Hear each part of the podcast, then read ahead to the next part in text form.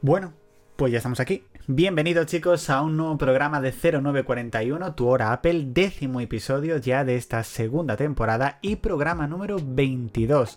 Esta semana, como habéis visto, hemos tenido dos programas. Uno de ellos fue el miércoles por el lanzamiento de los nuevos productos Apple. La verdad que una entrega que me ha gustado mucho, donde yo creo que está todo bastante bien explicado y sobre todo os doy muy buena opinión. Y ahora toca con la entrega de los viernes, que no va a ser ni mucho menos porque tenemos cosas muy interesantes, por supuesto, que contar. Así que suscríbete desde la plataforma en la cual nos estés escuchando para no perderte la próxima entrega de 0941, tu hora Apple entiendo que este mes no tendremos una entrega más especial debido a que no creo que haya ningún lanzamiento más, pero en noviembre supuestamente tenemos nuevos lanzamientos, así que posiblemente haya alguna entrega especial si todo sale bien.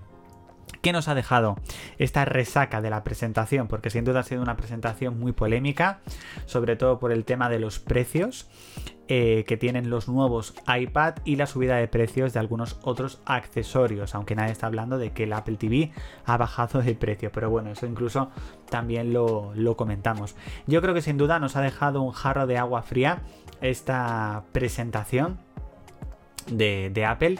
Creo verdaderamente que ha sido un año de momento muy continuista para Apple. O sea, ha habido un total de que este creo que es el cuarto lanzamiento y en general, no digo todo, por supuesto, ha sido muy continuista. Tuvimos en marzo el lanzamiento del iPhone SE de tercera generación, que nos dejó muy frío, esperábamos un cambio de diseño, no lo hubo, y el mismo que el de la segunda generación. Tuvimos el iPad Air de quinta generación, lo mismo, el mismo diseño que el de cuarta generación, pero con el M1, o sea, yo creo que fue igual un lanzamiento muy continuista. Luego, sin duda, yo creo que uno de los lanzamientos que menos continuistas ha sido, ha sido el del MacBook Air M2, no solamente por el cambio de procesador, sino por el aumento de pantalla, mejoras en la cámara web, el regreso de MagSafe. O sea, verdaderamente creo que ese sí que ha sido una buena renovación, pero en cambio el continuista lo tuvo el MacBook Pro de 13 pulgadas M2. Si nos vamos a los últimos lanzamientos, tenemos los lanzamientos continuistas, que es el Apple Watch Series 8 y el Apple Watch SE de segunda generación, muy continuistas. Seguimos con el iPhone 14, no el 14 Plus, porque ahí sí que aumentamos de tamaño.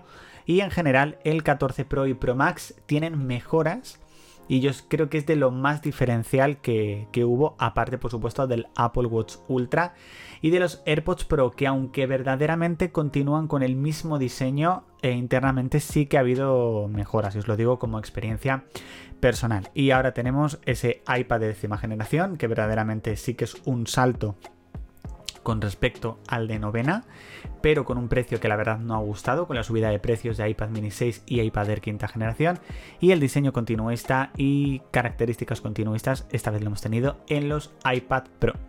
Como ya sabéis, el próximo 24 de octubre, el próximo lunes, en este caso se lanzan también iPadOS 16.1, macOS 13 Ventura, iOS 16.1 y WatchOS 9.1. Yo ya tengo instalado la versión final de macOS y de iPadOS ya lo tengo tanto en mi iPad mini como en mi iPad Pro. La verdad que he notado mejoras en mi iPad Pro de 12,9 a pesar de ser el modelo de 2020. Y tengo muchas ganas de instalar eh, tanto WatchOS 9.1 como iOS 16.1, sobre todo más en iOS 16.1 porque la verdad que ha habido muy buenos resultados con tema de batería, según he estado leyendo y demás, así que tengo ganas de probarlo de primera mano en mi iPhone 14 Pro Max. Mucha gente se está preguntando cuáles son verdaderamente las diferencias entre el iPad de décima generación y el iPad Air de quinta. También lo primero, hay una diferencia de precio. En este caso estamos hablando de una diferencia de precio de casi 200 euros, concretamente 190 euros.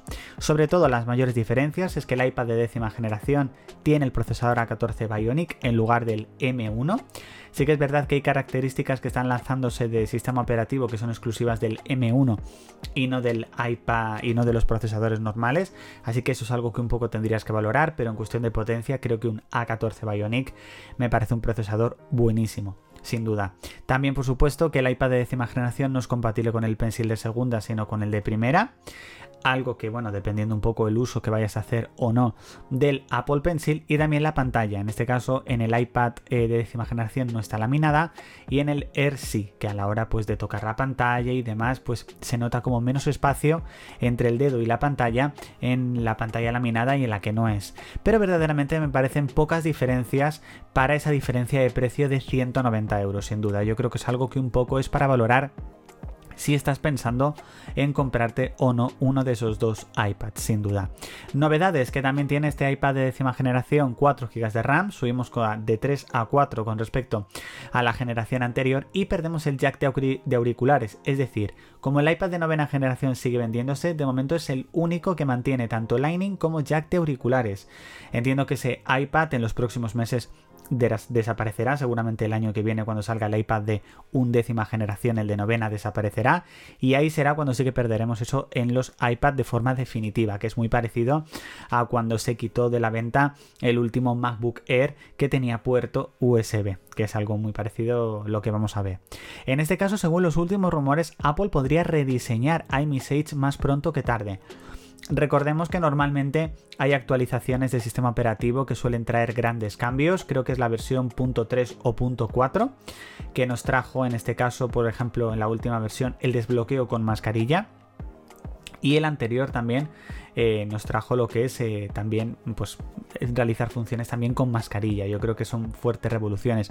Verdaderamente Apple podría estar trabajando en esta renovación de ImSage para una versión a lo mejor 16.3 o 16.4 de iOS o incluso dejarlo para iOS 17. Creo verdaderamente que le hace falta un poco de color a iMessage, al menos poder cambiar los fondos o a lo mejor que sea un poquito más personalizable al igual que lo es últimamente el iPhone, sin duda. Yo creo que es algo que sí que verdaderamente le hace, le hace falta. Debido a este último lanzamiento que hemos tenido, estoy intentando reconvertir mi iPad Pro, verdaderamente aparte de darle un uso más productivo, también darle un uso más multimedia, aunque me da miedo ir dejando de lado el iPad mini 6. Así que bueno, son cosas que van pasando, costumbres, usos que van en el día a día Así que por supuesto os lo iré contando desde aquí en 0941, al igual que en mi cuenta de Twitter en adrilaoz con Y y H intercalada.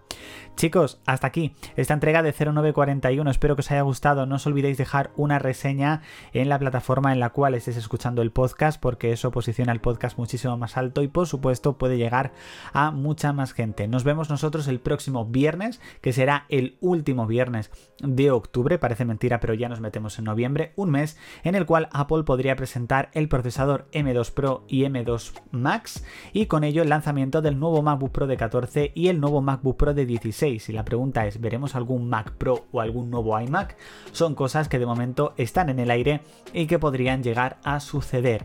Muchas gracias por haberlo escuchado y nos vemos en la próxima entrega. Chao chicos.